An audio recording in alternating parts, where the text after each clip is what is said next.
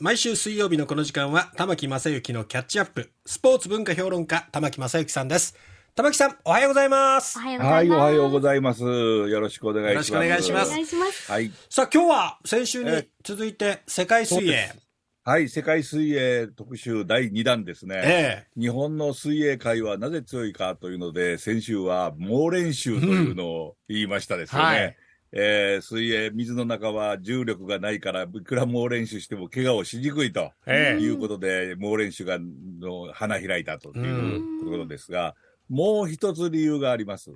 えん日本の水泳界がえこう非常に有利に進めるのは何か、ええうんなんだろえう。有利ええ、これはちょっと一つヒントを言いますとね、ええはい競泳じゃないんですよ。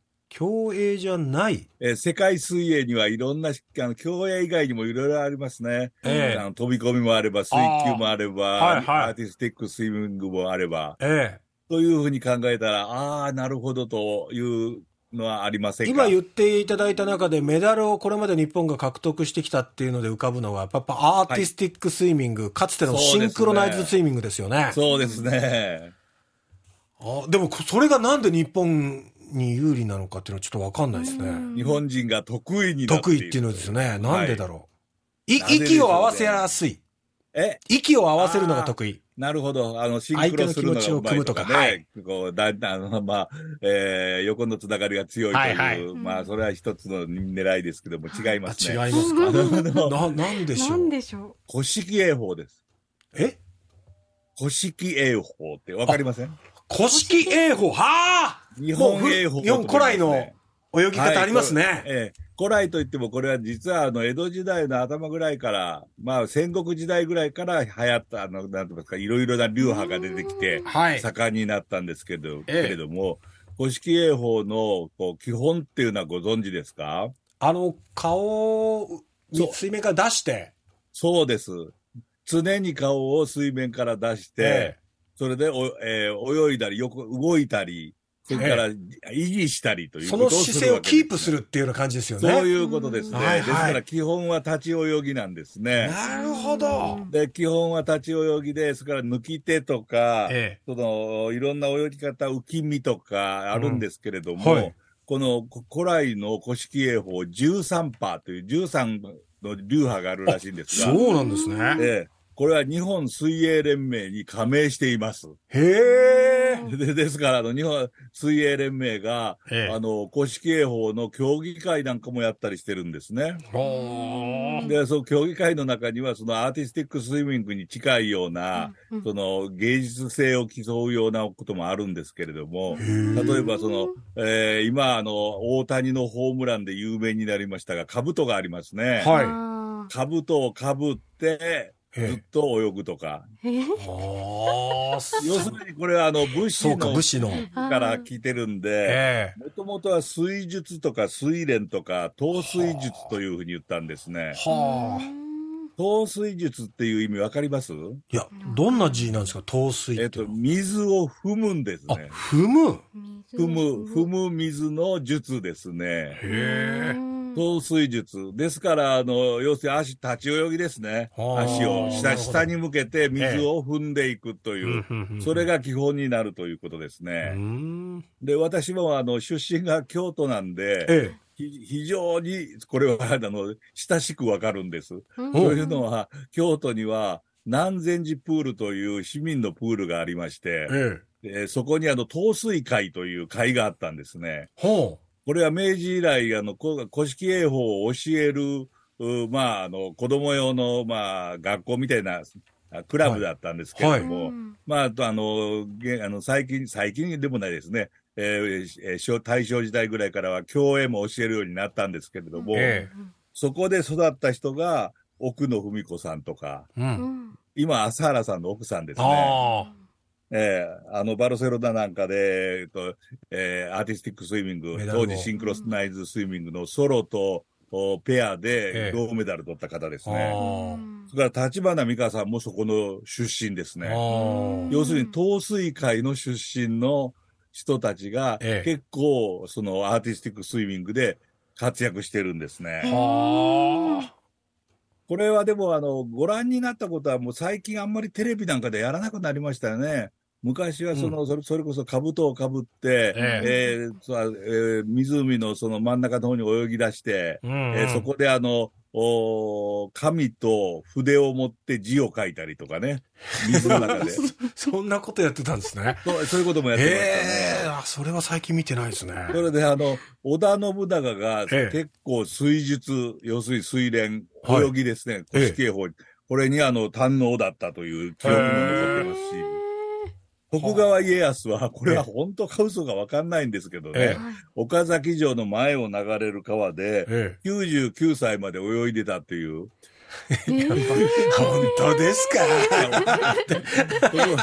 それそれ徳川家康の年齢調べたんですけど、わかんないですからね。あーまあまあ、99ってのはいい数字だから書いたのかもしれないですけどうもん、そんな記録も残っていますね。へえ。た、だ、あの、この古式泳法の一番のポイントといいますか、はい。あの、西洋泳法、要するに明治時代になってスポーツがいいろいろ流れ込んでくるえという、その時に水泳もあったわけですね。え。うんその時にクロールであるとか、うんブレスト、まあ、はい日本語でいう平平泳ぎ泳ぎですね、うんとか、あの、はえーバックへ、バックスイミング、うん要するに背泳ですね、はい。そういうものが入ってきたのは全部速さを競うんですうね。ん。競泳って言いますもんね。